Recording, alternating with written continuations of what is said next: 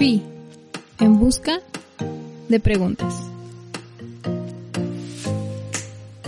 ¿Sueñan las sillas con monos pensantes?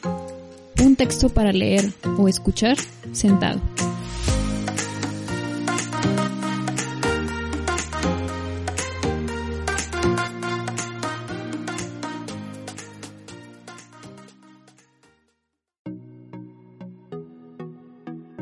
Seguramente, mientras esta secuencia de símbolos es recorrida por tu mirada, te encuentras acostado o sentado.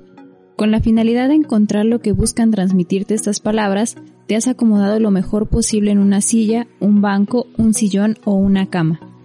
Puedes notar que el objeto que te brinda tal confort posee una textura, un color, un olor e incluso un sabor particular. Por favor, no lo pruebes, así como una altura y anchura determinadas. Todas estas características las puedes percibir utilizando únicamente tus sentidos. De igual forma, utilizando un poco la imaginación, puedes remitirte al lugar de origen del objeto en cuestión, una mueblería, una fábrica, una carpintería o, por qué no, tu propio taller. Haciendo uso de la memoria, tal vez hallarás el recuerdo de algún momento crucial en tu vida, en el cual te encontrabas sentado en esa silla o recostado en esa cama. Todas estas cosas que puede evocarte parecen confirmar que, sin lugar a dudas, te encuentras ante un objeto que existe y que es real.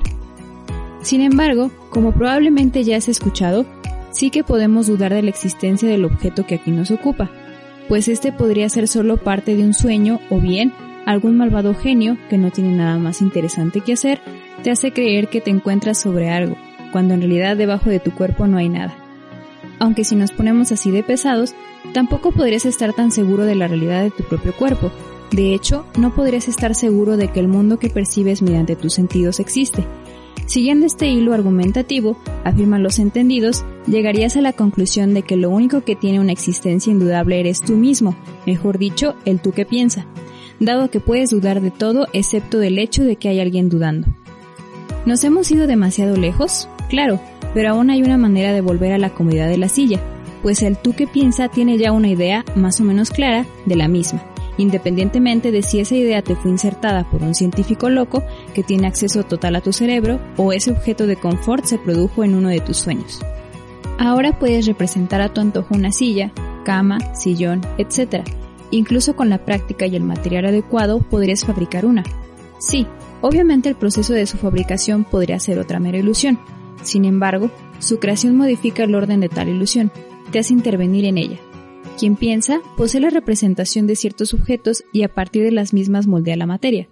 ¿Qué harás con tu silla? ¿Sentarte sobre ella, regalarla a una amiga o golpear con ella a quien se atreva a dudar de la existencia del mundo?